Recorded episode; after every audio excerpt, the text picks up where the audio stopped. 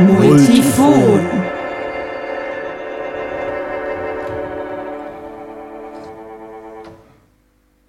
Der Musanturm Podcast.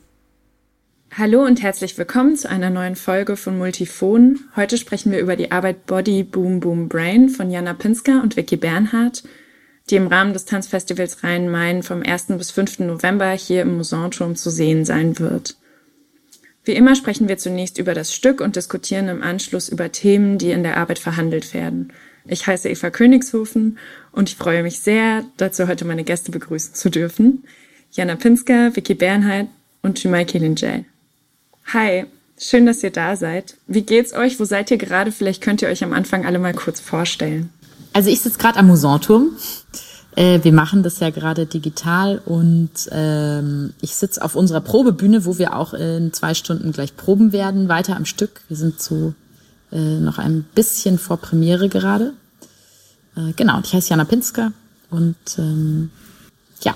Ich bin Vicky Bernhardt und ich sitze noch zu Hause ähm, in Offenbach und bin auch sozusagen digital dabei und fahre danach auf die Probebühne in den Musanturm.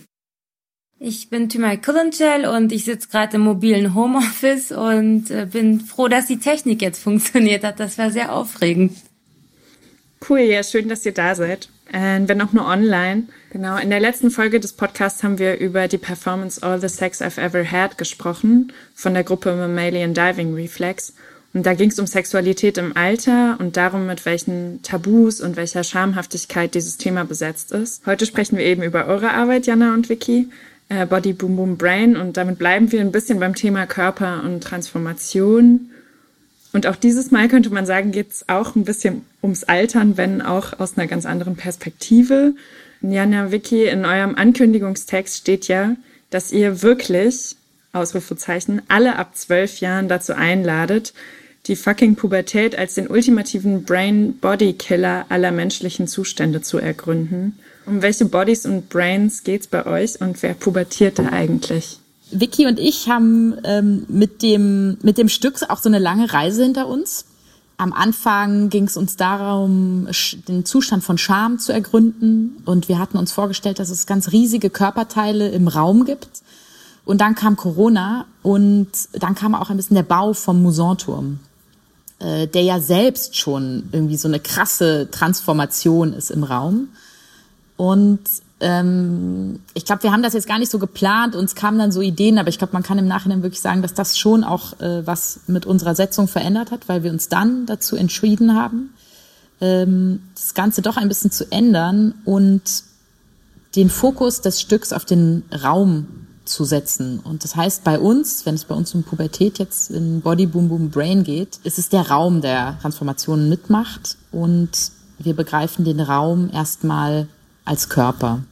Ja, vielleicht daran so andockend. Also wir arbeiten ja schon so länger mit Objekten und auch wie Menschen oder menschliche Körper so auf Objekte treffen können, weil wir ähm, das ja, weil wir es interessant finden, daran so menschliche Phänomene auch zu verhandeln. Ähm, und also wie so der Mensch und seine Unzulänglichkeiten, das Scheitern und also so und das und das, dieses erstmal so starre in einem Objekt, was dann auf so menschliche Körper trifft, das ist irgendwie was, was wir so länger schon untersuchen. Und das haben wir ähm, schon in unserer letzten Arbeit so auf den, auf den Raum übertragen. Und jetzt eben mit dieser Setzung, dass der Raum in die Pubertät kommt, wo es ja eh schon, also wo der Musanturm, nochmal so andockend an das, was Jana gesagt hat, der Musanturm jetzt eh durch Corona schon diesen Bau dran drin hat, also eigentlich schon so komplett von einer Blackbox in dieses Arena-artige, in sowas ganz anderes gekommen ist, jetzt noch eins draufzusetzen und zu sagen, okay, der, dieser Raum geht jetzt nochmal in eine Transformation. Da wachsen eben Sachen, da wachsen Achselhaare, da wachsen ähm, Pickel, da kommen Flüssigkeiten und irgendwie ist alles gerät alles so ein bisschen aus dem Ruder. Und auf diesen Raum, der, der so aus dem Ruder gerät, treffen eben drei menschliche Körper, die irgendwie für uns so eine Art Fürsorgenden sind, ähm, vielleicht so eine Art Team, TechnikerInnen, Crew oder so, die erstmal die Aufgabe hat, irgendwie mit diesem Raum, ähm, also diesen Raum als Theaterraum möglich zu machen. Und, und, und eben dieses Personal, was auf die Tänzerin wartet, damit das Tanzsolo stattfinden kann, Tanzplattform Rhein-Main. Aber der Raum ist irgendwie so aus, außer, aus den Fugen geraten. Das ist so unsere, unsere Setzung und der, mit der wir uns gerade abarbeiten. Ja. Und vielleicht das nur noch als kurze Ergänzung. Da sitzen natürlich auch die Körper vom Publikum, aber das auch, wenn Pubertät, äh, also hat ja jeden vielleicht mal betroffen, mehr oder weniger, ist super unterschiedlich, ähm, auf jeden Fall ein schönes Erfahrungsmotiv ist, ähm, mit dem man total gut zu Körpertransformationen generell arbeiten kann. Hm, bevor wir vielleicht noch ein bisschen mehr gleich über den Raum sprechen oder über euren Zugriff auf, auf Pubertät, ähm, vielleicht könnt ihr noch mal sagen, mit wem ihr für das Stück zusammenarbeitet und wie ihr eigentlich zu dem Thema gekommen seid oder wie so eure erste Recherche aussah. Ja, also ähm, die künstlerische Leitung haben wir, also äh, Jana Pinsker und Vicky Bernhardt. Und auf der Bühne stehen neben Vicky noch zusätzlich Fritjof Gavenda und Johannes Karl. Und die Bühne und Objekte macht Anita Jaunsubrina. Und die Kostüme macht Martha Pinsker. Äh, bei der Musik haben wir Jan Preisler am Start. Und das Lichtdesign macht Hendrik Borowski. Ähm, die Soundtechnik macht Max Mirsitz. Und die künstlerische Mitarbeit äh, kommt von Mia Werner und unsere Produktionsleitung und auch verantwortlich für so Grafikdesign und Flyer-Poster, die wir rausgeben, ist Martin Bien. Das ist unser Team. Das ist auch äh, ganz schön groß. Mm, Jana, du hast ja eben auch schon ein bisschen angesprochen. Das wäre jetzt meine nächste Frage. Also ich meine, ich war ja bei euch bei der Probe und ich habe es ja selber gesehen, aber ähm, ein pubertierender Raum, ihr habt schon gesagt, es gibt diese Objekte. Vielleicht könnt ihr einfach noch mal kurz beschreiben, was kann man da sehen? Also wenn ich jetzt eure Arbeit noch nicht gesehen habe, ähm, wie kommt der Raum in die Pubertät und wie kann ich, wie, wie erfahre ich das als Zuschauerin? Genau, wir haben sozusagen die Setzung und das ist eine Setzung, die wir nicht so stark aussprechen auf der Bühne. Also wir sagen nicht, oh, der Raum ist in der Pubertät, guck mal, da wächst ein Schamhaar, sondern wir benennen das explizit nicht. Haben uns natürlich aber äh, besonders mit Anita, die unsere Bühne macht und die Objekte, überlegt, was das heißt, wenn man das jetzt irgendwie darstellen möchte. Und es gibt in unserem Raum, wenn man reinkommt, erstmal ein, ein großes Objekt, das von der Decke hängt, das wir das Schamhaar nennen. Und ich glaube, man könnte auch sagen, dass es durchaus von der Form her äh, Ähnlichkeiten hat, aber es ist natürlich sehr viel größer. Es ist das Schamhaar des Raumes, ähm, das da in der Zwischenzeit gewachsen ist und jetzt fängt die Performance an und das hängt da. Äh, von diesen Schamhaaren oder von also dieses eine, das da hängt, tauchen dann später noch viel mehr auf. Diese, das kann man dann auch als Zuschauerin entdecken, wo die überall sind und äh, tauchen im Laufe des Stücks auf. Es kommen sehr konkrete Flüssigkeiten auf die Bühne. Da sind wir gerade auch noch im Probenprozess am überlegen, haben die eine Farbe? Ist es jetzt äh, flüssig wie Wasser oder ist das ein bisschen dicker? Ähm, wir haben noch auf der Bühne will auch nicht zu viel verraten, aber ich gehe sie jetzt einfach mal durch. Wir haben noch einen Tanzboden, einen Boden, der sich verändert wird, der wachsen wird und größer wird. Ähm, wir haben noch wie so auch so ein bisschen chaotisches Material, so Haufen und Kabel, die, äh, die so im Raum sind.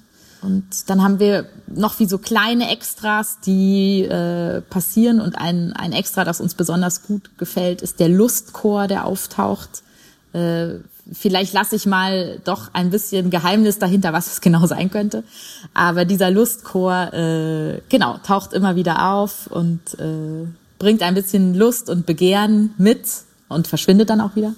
Das war verrückt, äh, weil wir hatten am Anfang, glaube ich, das Bedürfnis, ganz viele Sachen und wir haben, es hat super viel Spaß gemacht zu überlegen, wie kommt ein Raum in die Pubertät, weil man irgendwie so eine Form von Transfer machen muss und es aber äh, einfach abstrahieren kann.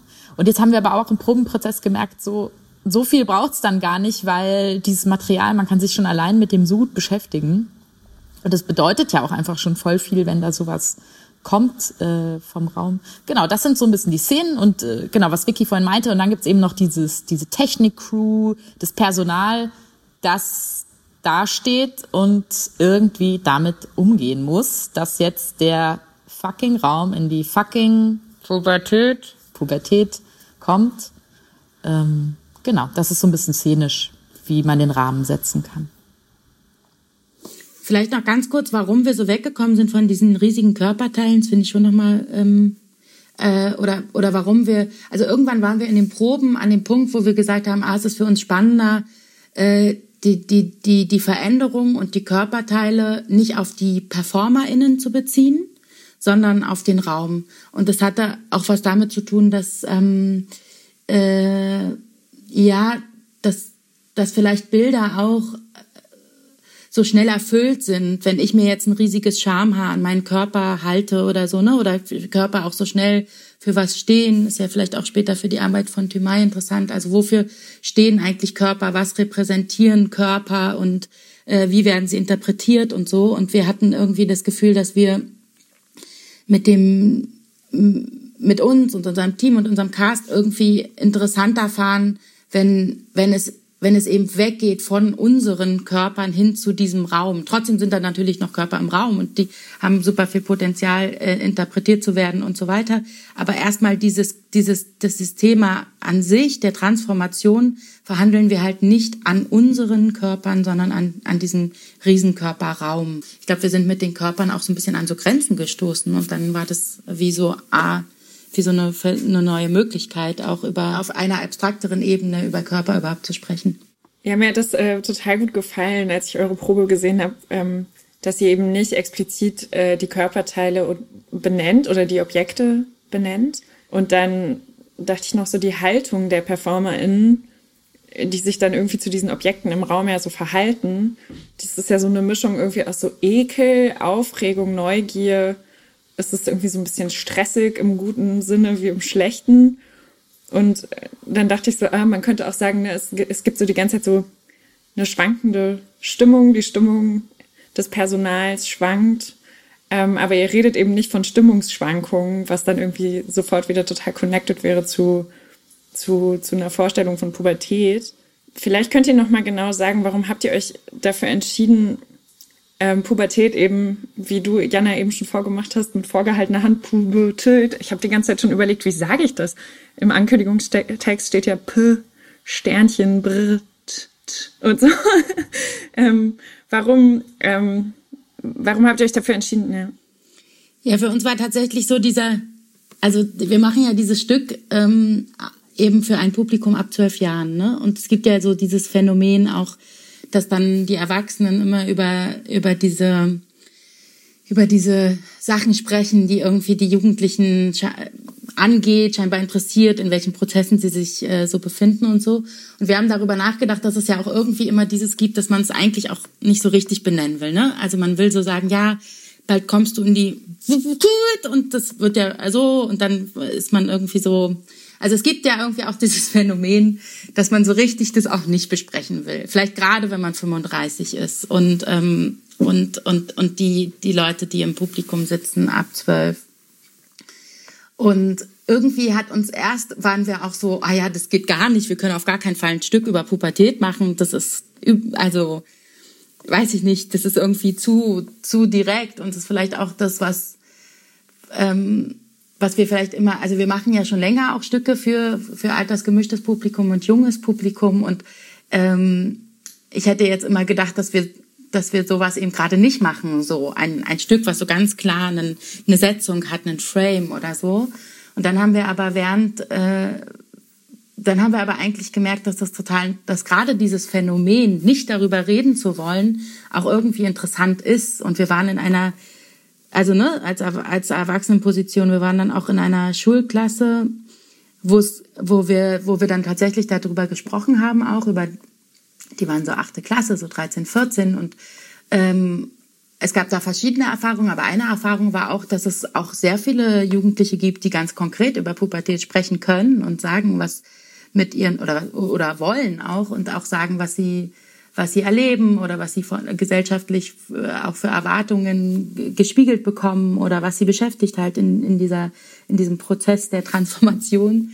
Und irgendwie haben wir so gemerkt, ah, interessant, dass das da, also dieses Phänomen nicht übersprechen zu wollen oder zu können oder auch so eine Vorsicht zu haben oder so, ist ja vielleicht auch total interessant. Und dadurch kamen wir auf, auf dieses Ding von mit vorgehaltener Hand oder ein bisschen, äh, bisschen äh, flüstern, wenn es so um dieses Thema geht oder so. Also so, ja, da, das war so, wie es dazu so kam oder was vielleicht auch ein Interesse dran sein könnte. Ja. Und ich meine, es ist schon so, dass wir, dass, dass wir jetzt so dieses, ähm, wie du sagst, Eva, wir, wir arbeiten uns daran auch gerade noch ein bisschen ab, wie viel Benennung braucht es und, und äh, wie viel eben nicht. Gestern haben wir ähm, äh, bisschen weiter im Skript gearbeitet und wollen jetzt mal probieren, ob es doch einmal so vorkommt, dass man das so vermutet, worum es gehen könnte. Weil wir uns auch, also weil wir uns fragen, ähm, genau, weil wir uns genau das gefragt haben, was du gerade beschrieben hast. Wenn man gar nichts weiß, bleibt ähm, und, und gar nichts interpretieren kann von Schamhaar und Flüssigkeiten, bleibt es dann, also äh, genau, das wollen wir noch so ein bisschen aus, das wollen wir noch ein bisschen austarieren. Und, ähm, und finden aber auch eher wenig Nennung die interessantere Variante. Und nochmal ganz kurz, um den Rundumschlag zu machen, natürlich bleibt es nicht bei der Pubertät in dem Moment, wo wir über Transformationen von Körpern sprechen oder so, ne? Oder haben wir auch in dem Probenprozessfilm gesprochen mit den, mit den Leuten, mit denen wir zusammenarbeiten. Natürlich befinde ich mich auch mit 35 in ständiger Transformation, vielleicht in eine andere Richtung oder so, aber ähm, und, und das ja auch mit 70 wieder und so. Also es ist ja nicht ein Thema, was einen dann so, was einen dann so loslässt und deswegen eben diese Pubertät als Schablone oder wie nennst du das immer, Jana, als Erfahrungsmotiv oder so. Also genau.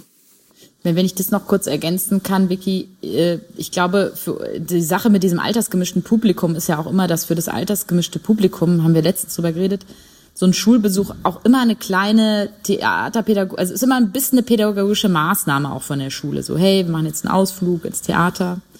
Und dann gibt es sozusagen Erwartungen von diesen SchülerInnen, jetzt so Theater, und es gibt aber auch er Erwartungen von Erwachsenen, gerade bei Stücken für junges Publikum, wie die das jetzt finden und ist das jetzt wertvoll und was, was, was zieht man da raus? Genau, also ist nicht genau, also ist nicht immer so. Es, es gibt auch, aber das ist schon, glaube ich, so eine Grund, so eine Grundsetzung oft. Und da dachten wir halt auch, hey, diese komische Mischung zwischen Erwachsenen, die die da ein Interesse dran haben, Jugendlichen, die vielleicht wieder ein anderes Interesse daran haben, was Vicky eben meinte, über was redet man, will man reden. Irgendwie fanden wir dann Pubertät wie so offensichtlich unangenehm gut. Chumai, du machst ja gerade ein Projekt an der Herder-Schule in Frankfurt. Ähm, kannst du ein bisschen davon erzählen, was, was du da machst? Also ähm, ich mache das Projekt zusammen mit Cornelius Schaper, äh, meinem Kollegen.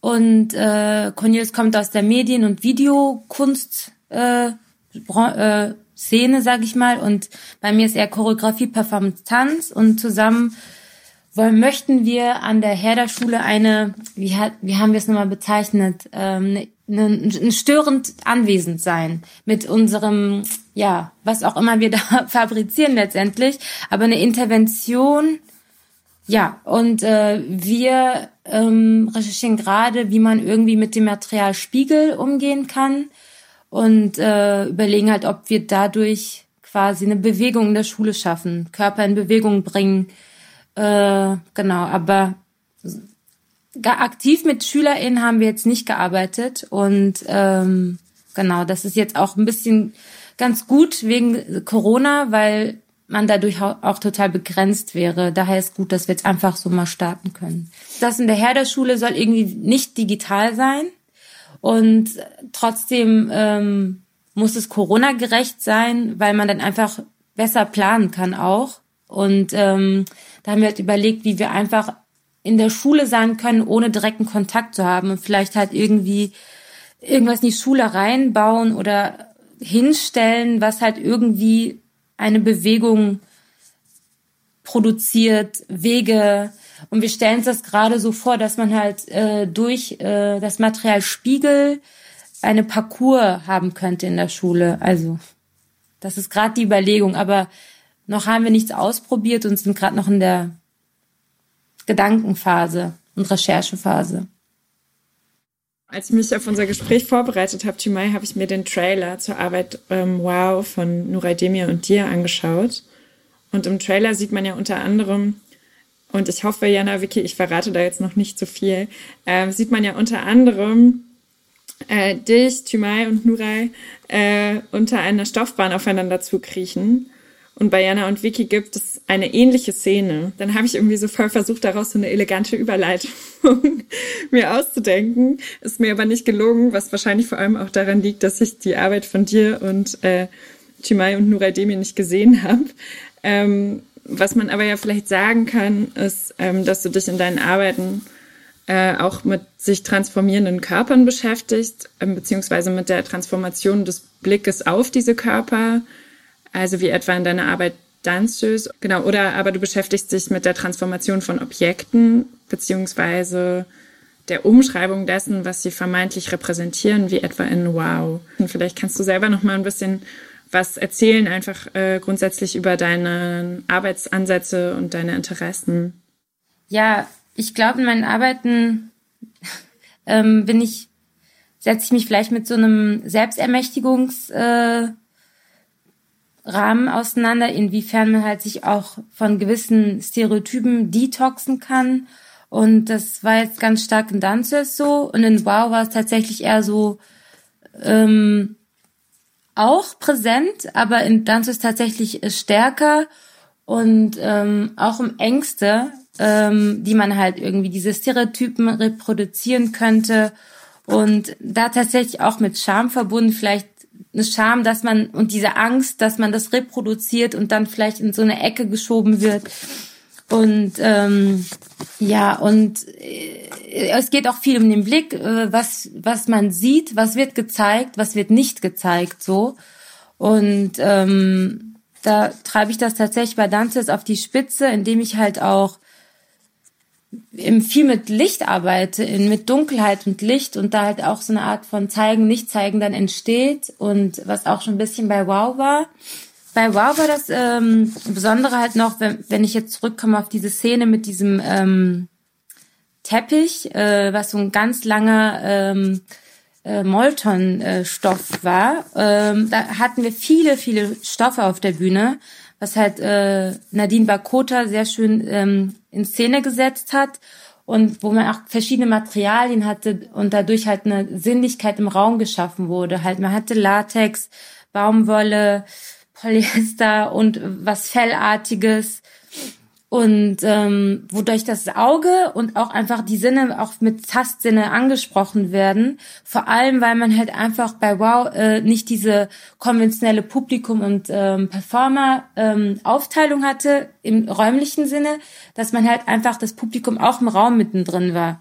Und wir haben halt ständig diese Stoffe, äh, die dort rumlagen, bewegt und äh, rumgeschoben, zusammengeschoben, gefaltet, eingewirbelt und sind einfach drunter gekrochen und dadurch war der Raum und eben das Publikum ständig in Bewegung und man musste sich irgendwie dazu verhalten und da denke ich jetzt gerade aus den Fugen geraten. Es war ein permanenter Prozess der Bewegung und immer aus den Fugen geraten, äh, was Vicky meint. Das mochte ich so gerne, weil ich glaube, in dem Moment ist für, für das Publikum natürlich eine Situation, die aus den Fugen gerät, weil man nicht auf dem sicheren Platz im, ja, in, äh, im Publikum auf dem Sofa, äh, auf dem Sitz sitzt, sondern mittendrin ist und sich irgendwie dazu verhalten muss so und auch natürlich ständig dein Blick sich ändert, weil man es ist auch installativ gedacht.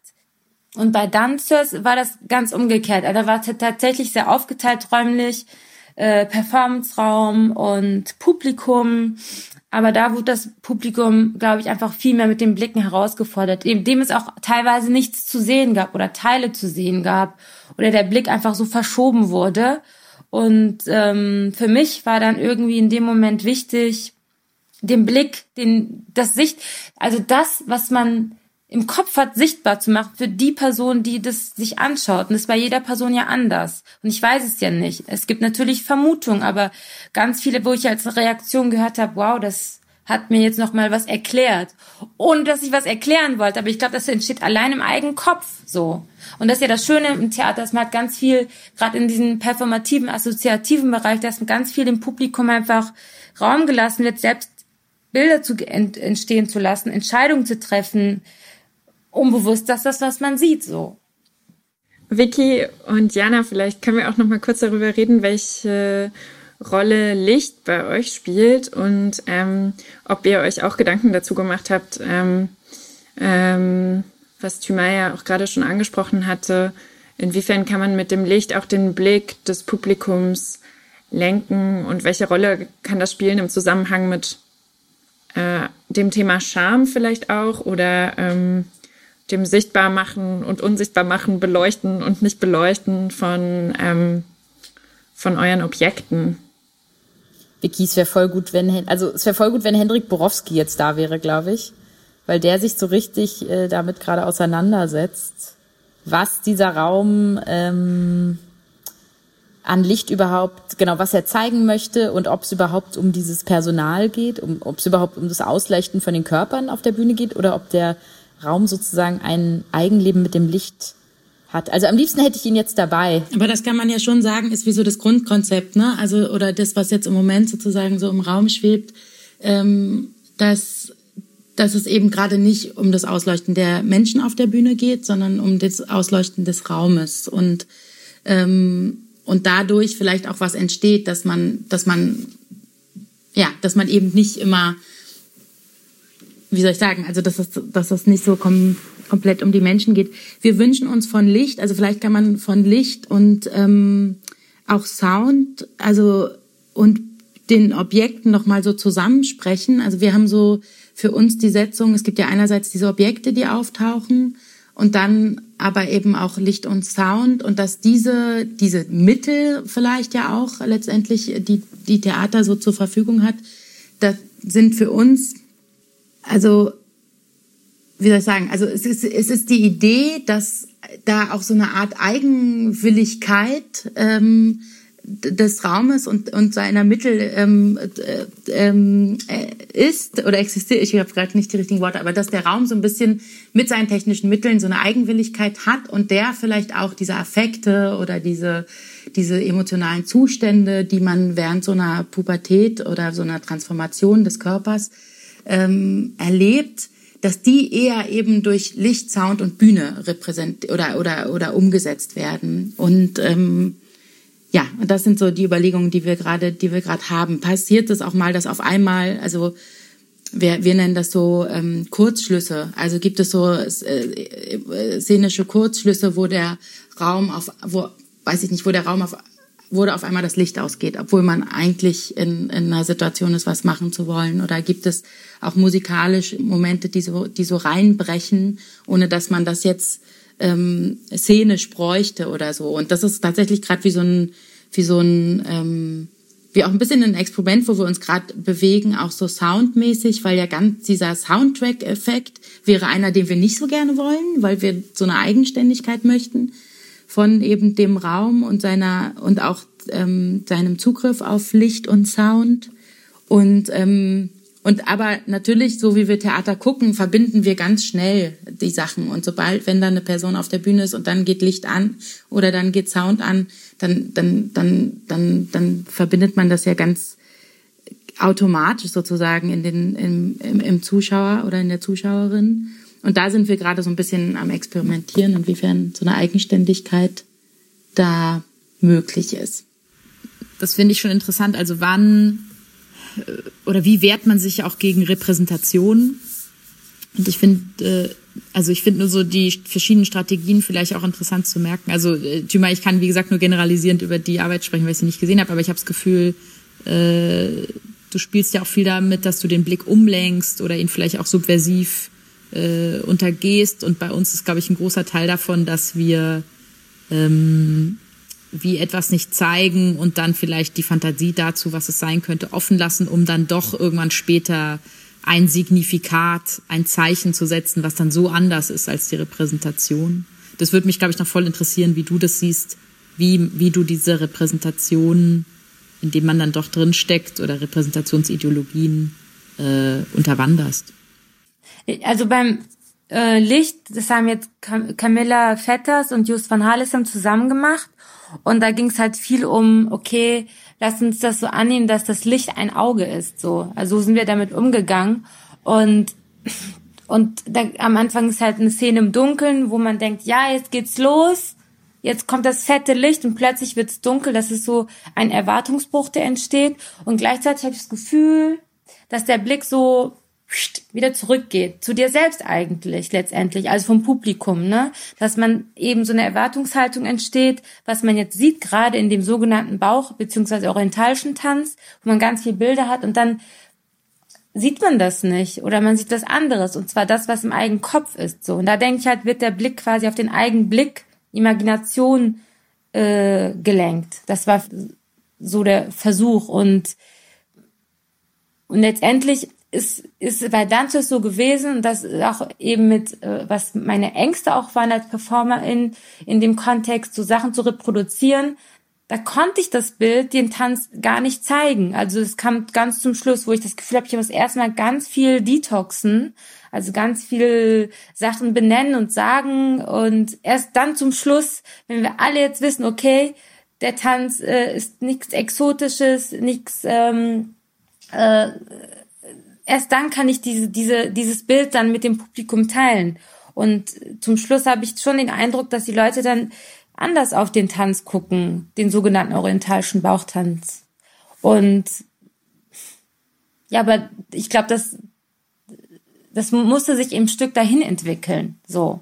Und auch überhaupt das Stück müsste so sein, weil ähm, weil es auch irgendwie durch diese, das habe ich mal gesagt, ein Minenfeld voller Ängste war. Und das fand ich irgendwie auch natürlich eingrenzend, aber letztendlich hat es auch irgendwie auf eine konstruktive, positive Weise dieses Stück dann geformt. Haben wir dann mit dem Team zusammen halt einfach die Minenfelder so langsam kaputt gemacht. Und ähm, genau. Und eben, dass, dass das Publikum einfach selbst weil ich, ich, ich, ich sag ja dem Publikum nicht, haha, du siehst das so und so und so und so, weil ich weiß ja nicht, was die Leute im sich Kopf das vorstellen. Aber es, genau, es ist vielleicht mehr so ein Selbstdialog vom Publikum mit sich selbst. Ich hab, ich muss die ganze Zeit an die Schamhaar denken, das von der Decke hängt. An diese Extreme, dass man halt Sachen vielleicht ganz groß machen muss, um sie unsichtbar auch zu machen. Weil dann hat man eine andere Perspektive oder eben auch sichtbar zu machen. Deshalb bin ich ehrlich gesagt sehr gespannt, äh, bei euch, was man da noch sieht, weil gerade in diesem Puppen, ne, gibt's halt genau diese Sichtbar- und Unsichtbarmachung von seinen Unsicherheiten, die man doch letztendlich hat, in die, diesem, in dieser körperlichen Änderungszeit, ich nenne es mal so körperliche Epoche, und da stimme ich dir zu, Vicky, es gibt verschiedene Phasen im Leben, ne?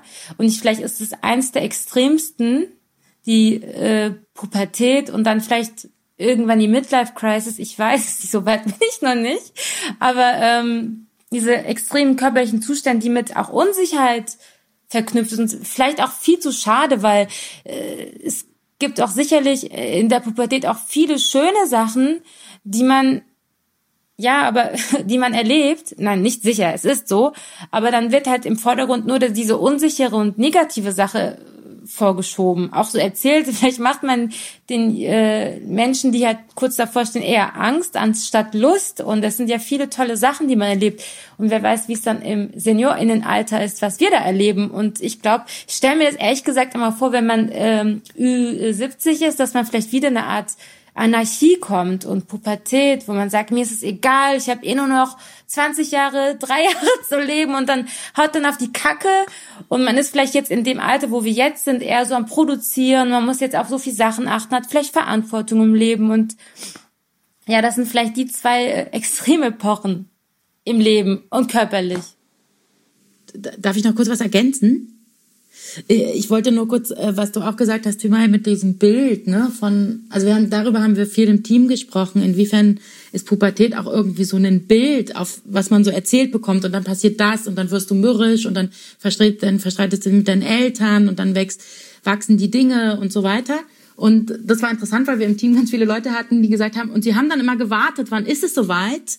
Wann, und dann hatten sie sich aber die ganze Zeit mit den Eltern gut verstanden. Und dann war es irgendwie komisch. Also habe ich jetzt was war nicht richtig durchlebt oder so oder war das irgendwie also dass so diese diese Differenz auch zwischen Erzählung und dann Realität und eigentlich wartet man auch so ein bisschen äh, auf das jetzt das ist jetzt passiert was man eben gehört hat oder gesehen oder whatever wo man immer so seine Informationen herkriegt wie es denn jetzt sein soll ähm, darüber haben wir viel gesprochen ja was mir an eurer Performance äh, oder an eurer Arbeit, Jana und Vicky, auch an dem, was ich bisher gesehen habe, gut gefallen hat, ist, dass es, ähm, hm, weil ich dann darüber nachgedacht habe, was ist eigentlich dann nochmal so ein explizit feministischer Take auf das Thema Pubertät, also weil es ja gerade an, an Körper, die als weiblich gelesen sind, dann irgendwie noch so besondere Auflagen gibt oder Transformationen ist dann ja so im doppelten Sinne irgendwie relevant. Also zum einen wird er als weibliche, äh, weiblich gelesene Körper irgendwie für seine Transformationsfähigkeit so äh, ähm, kriegt so Props dafür, weil ne, Schwangerschaft und wow, so toll, was der Körper alles kann und so weiter. Und auf der anderen Seite ist der als weiblich gelesene Körper ja nochmal stärker normiert oder wird ähm, darf sich nicht verändern, das Gewicht muss gehalten werden, der darf nicht altern und so weiter. Ich mochte an eurer Performance, dass, dass diese Sachen alle irgendwie auch mitverhandelt wurden, aber dass die halt eben nicht, ähm, dass dieser Aspekt von Gender nicht, nicht explizit ja eigentlich thematisiert wird. Vielleicht könnt ihr da noch mal kurz sagen, ob das eine aktive Entscheidung war oder ob ihr euch darüber Gedanken gemacht habt. Ich glaube, das ist wirklich unsere Entscheidung, auch mit Objekten zu arbeiten, dass wir das Gefühl haben, dass wenn der Raum Pubertät hat, es einfach was ganz anderes aufmachen würde, als wenn wir jetzt behaupten, Vicky auf der Bühne und Friedjof und Johannes haben irgendwelche Transformationsprozesse. Und dass man vielleicht nochmal mit so einer abstrakteren Setzung, die ja dann auch sehr konkret wird übers Material, ähm, diese Sachen vielleicht einfach auch ein bisschen besser rausarbeiten kann, als wenn man das so ganz konkret an verschiedenen Körpern behandelt. Und ich finde schon, wo es eine Entscheidung war, ähm, über die wir so aktiv nachgedacht haben, ist auch zu, zusätzlich zu, zu mir zwei männlich gelesene Körper und auch Cis-Männer auf die Bühne zu holen.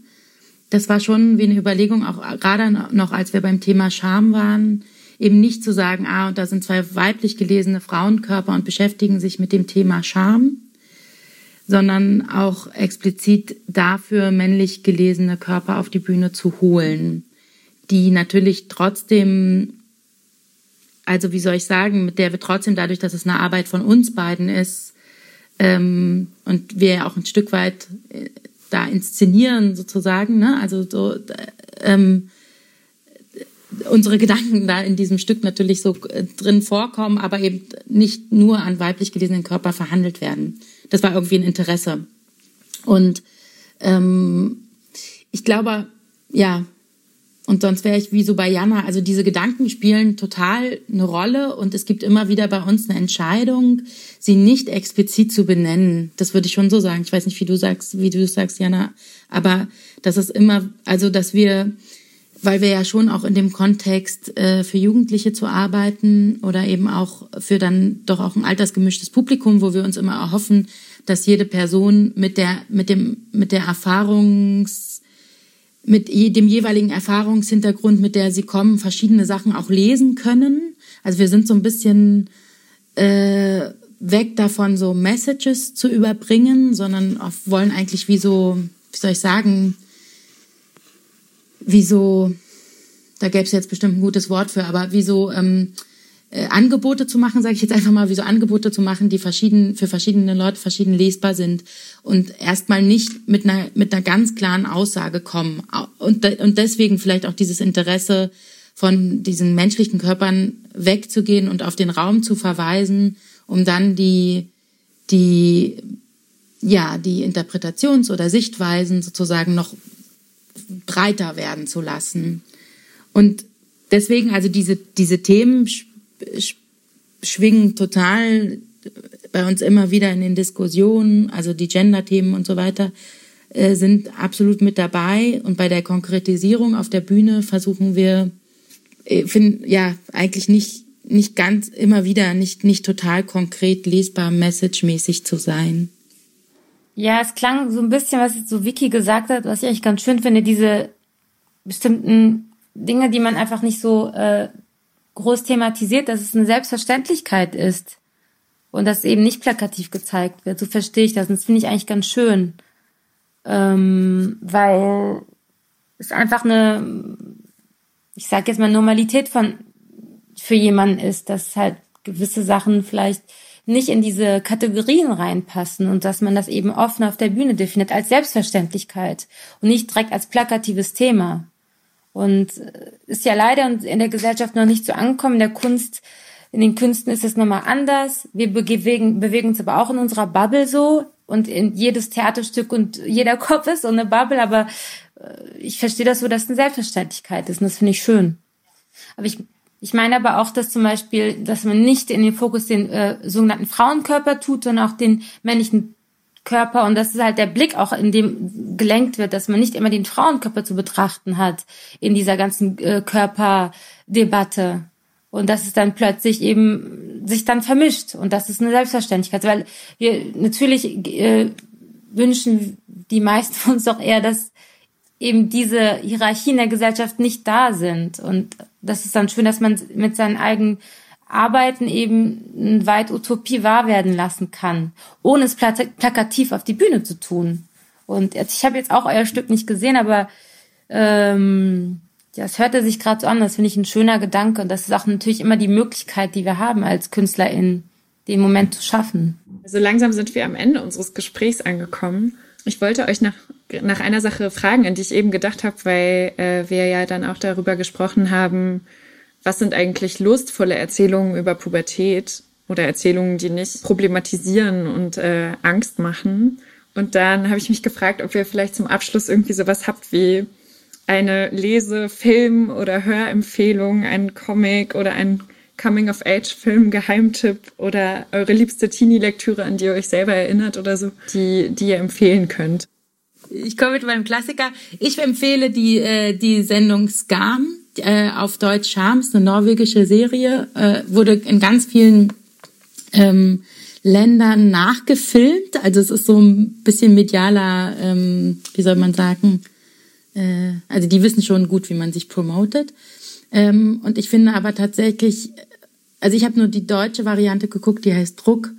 Ähm, und ich finde es dann tatsächlich eine coole ähm, Coming-of-Age-Serie. Da geht es so, also es, es, es werden so äh, eigentlich eine, eine, eine Schulklasse, Clique sozusagen ähm, äh, dargestellt, die so in die, die so kurz vorm Abi stehen und ähm, so in verschiedenen, also es gibt so, jede Staffel hat, bekommt so einen anderen Hauptcharakter.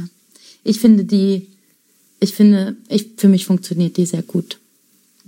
Ähm, und dann denke ich auch immer für viele Teenies, weil die so äh, durchgestartet ist. Und dann, wenn ich aber meinen 14-jährigen Cousin frage und frage, ob der das kennt, dann sagt er, nee, hab ich noch nie gehört und so. Also vielleicht ist es auch äh, weniger durchbrechend für Jugendliche, als ich so denke. Das kann ich nicht einschätzen. Ich merke irgendwie, also ich habe jetzt gar keine Empfehlung, aber ich merke immer wieder, dass in meinem Kopf irgendwie, ich hatte jetzt vielleicht auch gar nichts explizit mit unserem Stück so zu tun, aber bei mir schwirrt immer noch total dieser Film rum Kids. Den kennt ihr vielleicht noch so. Und ich habe ihn gar nicht mehr so krass in Erinnerung. Ich fand ihn damals, als ich ihn geguckt habe, äh, auch, äh, weiß ich nicht, glaube ich, mit 16 oder so, super krass. Und ich, aber was bei mir, glaube ich, übrig geblieben ist von dem Film, was ich, glaube ich, total gut finde, ist, dass, ähm, ja, dass es sehr schwierig ist zu sagen, wann jemand erwachsen ist, weil ähm, mh, auch Jugendliche super krasse Sachen erleben und machen und Entscheidungen treffen. Und irgendwie, ich merke noch, dass dieser Film Kids vielleicht in seiner Krassheit mich da also hat bei mir wie so einen kleinen irgendwas hinterlassen. Ähm, ich würde den, glaube ich, ich merke so, ich würde den, glaube ich, nach der Produktion voll gern nochmal gucken, auch wenn es eine andere Zeit ist und war und ähm, ja, aber an den muss ich gerade denken. Ja, der, der Film, der hat mich auch, ähm, das war auch so ein Film, den ich äh, gucken sollte, weil mein Bruder meint, guck den mal, das ist wichtig.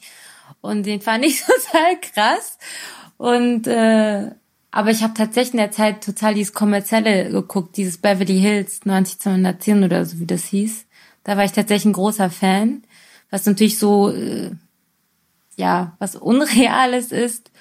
Aber ähm, dann hatte ich noch ein Theaterstück gesehen und ich kann mich gar nicht mal an den Film erinnern, wo ich den auch geguckt habe. Und zwar Fucking Amal hieß der. Es war, glaube ich, auch eher so ein Drama so. Und ich finde halt auch diese Zeiten, die machen Lust, weil es sehr viel Energie ist, aber es sind auch viele Umbrüche in jemanden und große Fragestellungen an die Familie, an die Gesellschaft, an sich selbst, was ich eigentlich total äh, wertvoll finde. So, ich glaube, ich habe mich nie so kritisch gesehen als mit 16. Jetzt bin ich unkritisch, habe ich das Gefühl. Und ähm, und Kids ist, glaube ich, auch so ein Beispiel, was halt eigentlich einfach so ein Extrem ist, so von Pubertät. Wenn das jetzt ein YouTube-Format wäre, würde ich sagen, wir packen euch alles unten in die Infobox. Vielen Dank euch, Jana, Vicky und Chimay. Danke für das Gespräch und danke auch fürs Zuhören. Bis zum nächsten Mal. Tschüss. Produziert wird dieser Podcast im Auftrag des Künstlerhaus Musanturm von Leander Rybczynski und mir, Eva Königshofen.